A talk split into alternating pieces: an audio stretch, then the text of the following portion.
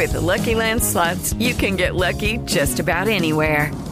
This is your captain speaking. Uh, we've got clear runway and the weather's fine, but we're just going to circle up here a while and uh, get lucky.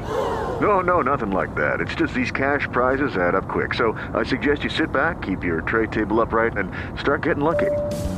Play for free at LuckyLandSlots.com. Are you feeling lucky? No purchase necessary. Void where prohibited by law. 18 plus terms and conditions apply. See website for details. El podcast de Mariana Santiago, tu conductora de confianza.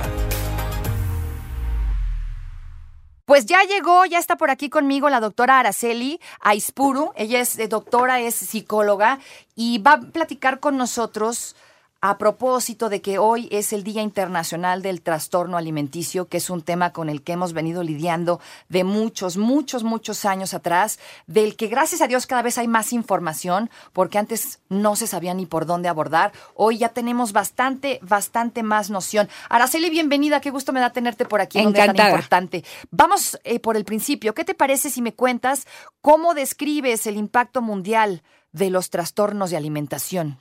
Mira, lo que comentas es de que hay más información. Sí, el lenguaje se fundó hace 25 años y en este país lo primero que yo tuve que hacer fue decir, los trastornos de la alimentación son enfermedades. Increíble, pero hoy por hoy todavía permea el hecho de que son caprichos, de que son propios de la adolescencia y de que se quitan solos. Entonces, afortunadamente todavía tenemos, yo creo que los próximos 25 para hacer hincapié, uno, que es una enfermedad. Dos, que es una enfermedad previsible. Tres, que es una enfermedad curable. Cuatro, ¿cuál es el modelo de tratamiento? Porque mira, hace 25 años era difícil de diagnosticar. Era difícil hablar del tema. Incluso. Tenías este problema y tenías mucha ansiedad, pero no sabías a quién decir, no sabes cómo decir. Es más, no sabías que tenías un problema. Exacto. No, solo te ¿Y sentías cómo mal. se llamaba? Yo tuve una amiga muy cercana que era mi hermana del alma en la universidad y tenía este problema y lo empezamos a notar porque era ya obsesivo, era obsesivo el cómo se veía, no, y nada le gustaba, le regalaba ropa y no porque a mí no se me ve bien, y era una preciosidad, era una muñeca. Y de repente la empezamos a ver cómo eh, se empezó a secar, secar, Adelgazando. secar, secar, su carita se le deformó y se veía ya muy mal, pero no sabíamos cómo decirle y tampoco entendíamos si se había acercado a la mamá, si no se había acercado. Todas estas cosas son muy complicadas. Son muy complicadas y desafortunadamente siguen tan complicadas porque hoy por hoy todo lo que yo he recibido en los últimos cinco años me hablan de que el trabajo que yo hice de prevención, que fue enorme, porque fue giras, conferencias, radio, periódico, el interior, ya sabes, o sea, y llegaban las mamás y me decían, pero es que ¿por qué no sabemos nada? Porque sí se manda la información, pero hay como una especie de barrera a eso a mí no me va a pasar. Sí, claro, exacto. Entonces, esa resistencia es la que de alguna manera dificulta la aproximación a una información que es fundamental. Eh, cuéntame sobre esto. ¿Es una enfermedad que tú te, tú te ocasionas, que llega de pronto? ¿De dónde viene esto? El hecho de que piensen que se ocasiona la enfermedad, eso es lo que tienen la mayor parte de los pacientes. Ajá. Como, es mi culpa, yo me la provoqué. No. No. Tú no te puedes provocar un cáncer. Ok. Lo que pasa es que si hablamos de las enfermedades físicas, digamos, ahí sí hay como una aceptación normal. Si yo tengo algo, te lo cuento a ti, mi mamá se lo cuenta a todo el mundo, les dice a dónde fueron, quienes los trataron. Pero cuando entramos al ámbito de los trastornos, de las, o sea, las enfermedades mentales, hay un estigma. Yo no tengo una enfermedad mental. Tú te la provocaste. Ajá. O sea, fue por tu culpa. Ajá. Y estamos equivocados. Cuando, y- pero aparte de eso ya es cuando ya se detectó. Por supuesto. O sea, tú no vas caminando por la vida diciendo, Diosito, mándame una enfermedad. Claro. Es una enfermedad que tiene exactamente las mismas características que si tuvieras un cáncer y te levantaras todas las mañanas y dijeras, Diosito, porfis, destruye mis células malignas. Es una enfermedad multifactorial, en donde intervienen muchos factores biológicos, psicológicos, psicológicos y sociales, y cuando se junta es como una ensalada César perfecta, se va a dar, punto. Ok. No tiene nada de misterio, no tiene nada de ocultismo. o sea, no hay gente que es más propensa a que otra. Sí. Hay vulnerabilidad Ajá. a lo que se le llama factores de riesgo. Los factores de riesgo es que en la genética seas como muy obsesiva, muy perfeccionista, este, siempre cuando doy conferencias es como, es la niña que es como 10 en todo, súper dedicada, como muy preocupada por todo, muy bien en esto. Entonces, el gen del perfeccionismo que fue descubierto ya hace bastantes años se contempla como una medida, como cautelar de decir, desde los dos y tres años tú puedes ver a una chica que tiene esas condiciones. Esa es predisposición. Factores de riesgo. Las redes, las chicas que están inmersas en toda esta parte. Ok. La familia, desde la perspectiva de que te, qué tan imbuida la familia también es víctima de esta onda de comer sano y ejercicio, estar fit, En verdad. estar gordo. Yo tengo muchas dudas con eso y te- tengo por ahí mis issues. Me hablabas de los factores de riesgo de, de- de estos trastornos de alimentación, Sí. querida Araceli. O- otro de los factores de riesgo es la familia. Aquí, ¿qué es lo que las familias, se ha visto, tienen para que una chica que tiene como, no sé, como que vive en este mundo en donde está en redes, tele, Redes, la tele. presión social, etcétera, no se enferma, sociedad. es porque la familia está como protegiéndolos de información que es simplemente para manipular, manipular nuestra cabeza, ¿no? O sea, si tú ves una revista, tú sabes que está completamente alterada, que esa piel Claro. no existe, etcétera, ¿no? Entonces, si tú en, dentro de tu familia existe como la constante información de que, ay, sí, pero eso no existe, nuestro, o sea, mi piel, mi piel real jamás se va a acercar a eso, etcétera. Y sobre todo, la conducta o la psicología que la mamá o el papá hayan adquirido. Aquí el tema es de que tú me estás hablando de 1998 saliendo de la 97, universidad. Sí, exacto. Exacto. Entonces yo tengo 40 años como psicóloga clínica, 25 trabajando directamente con pacientes de trastornos. Yo te puedo decir la diferencia en estos 40 años.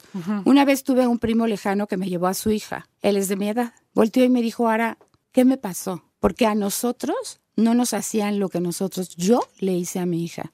¿Y qué te pasa? Porque comes eso, las milanesas engordan. Y le dije, exacto, ¿qué comíamos en nuestra familia? Entonces, de mi generación, digamos, nos salvamos porque los medios no te estaban transmitiendo el que no comas grasa, este, comida especial, y no estaba dividida la comida en buena o sana. No nos ejercitábamos tres horas y no hacíamos ejercicio para modificar nuestro cuerpo. Todos éramos flacos, todos.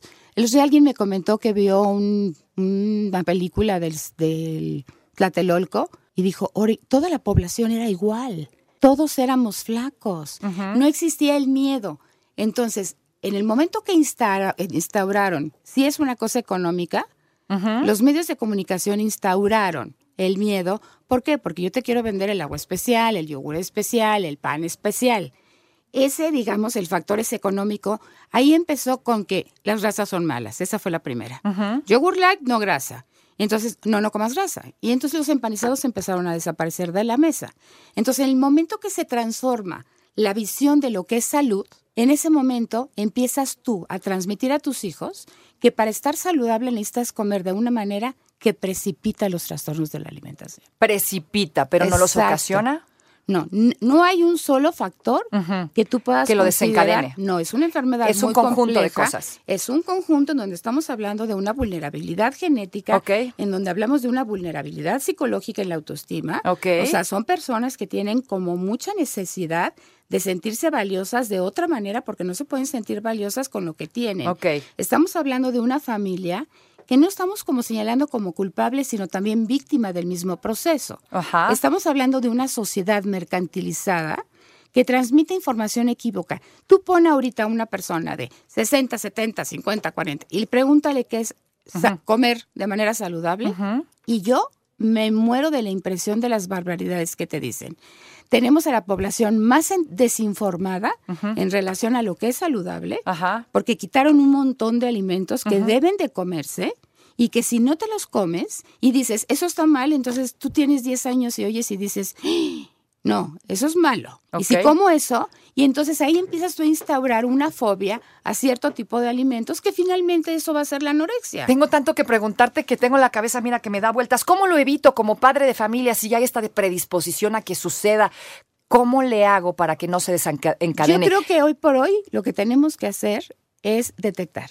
Yo creo que todavía no estamos en la posibilidad de que la mamá, el papá se dé cuenta y que explore que su modelo es equívoco, porque con él creció. Claro. ¿No? O sea, el 80% de las mamás comen ensalada, piensan que comer pan, este, etcétera, está mal, hacen demasiado ejercicio y entonces transmiten sin darse cuenta y de repente cuando llegan y me dicen, no, es que fíjate que me a eliminar todos los carbohidratos.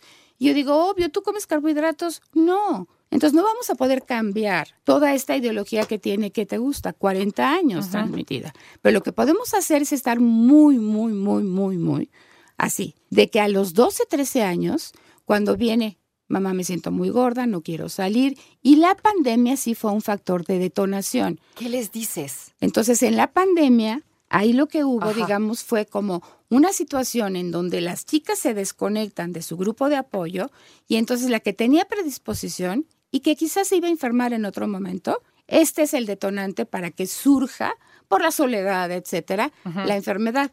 La enfermedad puede ser mortal, mortal.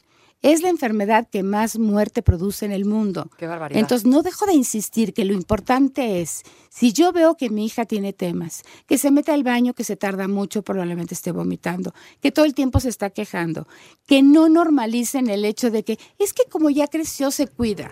No, el hecho de que no coma carbohidratos y que quite las grasas no es cuidarse porque ya dejó de ser niña, es restringirse y eso de manera absolutamente segura va a generar un trastorno de la alimentación. O sea, cualquier exceso que veas de tu, de tu hijo, cualquier cambio radical, es una señal de alerta. ¿Qué hago como padre si ya me di cuenta que algo no anda bien? Lo primero que tienes que hacer es llevarla a que sea evaluada por gente experta, porque los médicos no saben. Entonces, si el, los médicos son muy como de, ah, bueno, está muy delgadita, pero pues es la, es la moda, ¿no? Es importante que recurran a gente que pueda decirles con precisión, oye, estás baja de peso. Ok. Y que no te aplauden, hay, hay que importa. Ok. Estás baja de peso. Consumes carbohidratos, no me dan miedo.